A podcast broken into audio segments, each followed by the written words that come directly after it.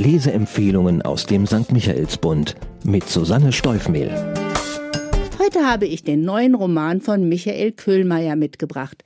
Frankie heißt er und erzählt die Geschichte eines Teenagers und seines frisch aus der Haft entlassenen Großvaters. Doch wer ein rührseliges Wiedersehen eines Jungen mit einem reuigen Sünder und eine sich liebevoll entwickelnde Beziehung erwartet, der wird sehr schnell eines Besseren belehrt. Der kurze Roman ist ein ernüchterndes, in seiner Konsequenz brutales Fallbeispiel, wie der Besitz einer Waffe einen Menschen zum Verbrecher werden lassen kann. Die Handlung. 18 Jahre hat Ferdinand gesessen, bevor er vorzeitig aus dem Gefängnis entlassen wird. Um so lange weggesperrt zu werden, muss er ein gewaltiges Kapitalverbrechen begangen haben. Welches genau, das weiß sein Enkel Frank nicht und er wird es auch nicht erfahren. Jedenfalls war es so schlimm, dass seine Mutter ihren Namen geändert hat und auch nicht über das damals Geschehene sprechen möchte. Die Theaterschneiderin lebt alleinerziehend mit ihrem Sohn in einer kleinen Wiener Wohnung. Die beiden sind ein eingespieltes Team und Frank ist sehr selbstständig für sein Alter, kann hervorragend kochen und ist ein guter Schüler. Freunde hat er keine, dafür einige Mitschüler, die ihn piesacken, was er stoisch über sich ergehen lässt. Die Heimkehr des unbekannten Großvaters stellt eine Zäsur in ihrer Alltagsroutine dar. Zwar bekommt der Alte bald eine Wohnung von der Wohlfahrt gestellt, taucht aber immer wieder gerne unangekündigt in Franks Leben auf und verwirrt den Jungen mit Geschichten, übergriffigen Einmischungen und Forderungen. Und dann kommt die Nacht, in der er Frank dazu auffordert, ihn auf eine Spritztour in einem gestohlenen Auto zu begleiten. Spannungsfaktor. In dieser Nacht ändert sich alles.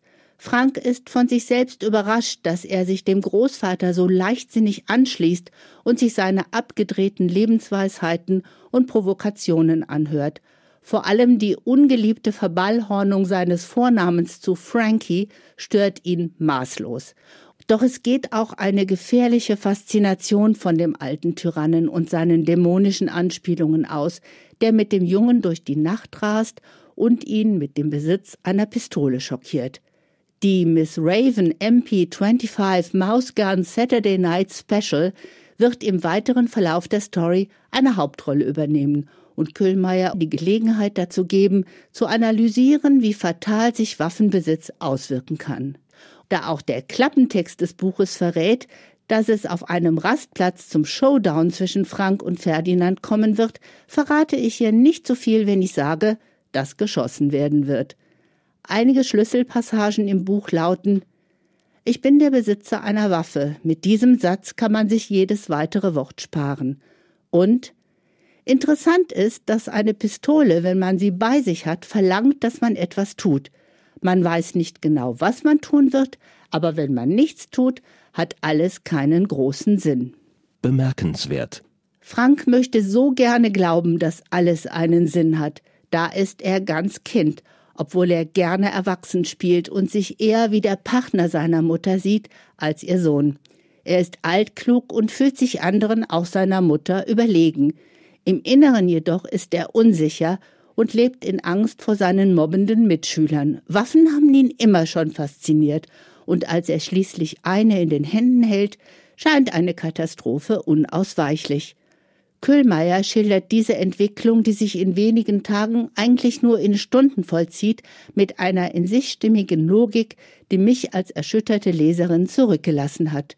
So gemütlich und liebevoll, wie er das Leben von Mutter und Sohn vor dem Eintreffen des Bösen geschildert hat, kam für mich das Schlusskapitel so überraschend, dass ich einige Passagen und Sätze mehrmals nachlesen musste. Der Sound. Mit typisch österreichischen Ausdrücken der Nennung von Straßennamen und Beschreibung von Gebäuden schafft Köhlmeier unmittelbar eine Atmosphäre, die die Leser und Leserinnen nach Wien entführt. Frank und seine Mutter sind begeisterte Tatortfans und man kann sich diese Story durchaus als Fall für Moritz Eisner und Bibi Fellner vorstellen. Obwohl diese Geschichte vor einem völlig anderen Hintergrund spielt, hat sie mich in ihrer Intensität sehr an Köhlmeiers Novelle Idylle mit ertrinkendem Hund erinnert. Für wen? Auch wenn der mittlerweile 73-jährige Autor aus Sicht eines 14-jährigen Schülers schreibt und sein Roman einwandfrei dem Genre des Coming of Age zuzuschreiben ist, wäre es doch vermessen, Frankie als Buch für die Jugend zu bezeichnen. Leser und Leserinnen, die Köhlmeiers Stil kennen und schätzen, werden den Roman gerne lesen. Auf der anderen Seite ist die Thematik so spannend, aktuell und wichtig, dass Frankie von allen gelesen werden kann und sollte. Der Autor. Michael Köhlmeier kam 1949 in Vorarlberg zur Welt und studierte in Deutschland Politikwissenschaft, Germanistik, Mathematik und Philosophie. Er arbeitete für den ORF und schrieb Hörspiele und Songtexte. Bekannt wurde er mit freien Nacherzählungen der Sagen des klassischen Altertums und bekannter Märchen.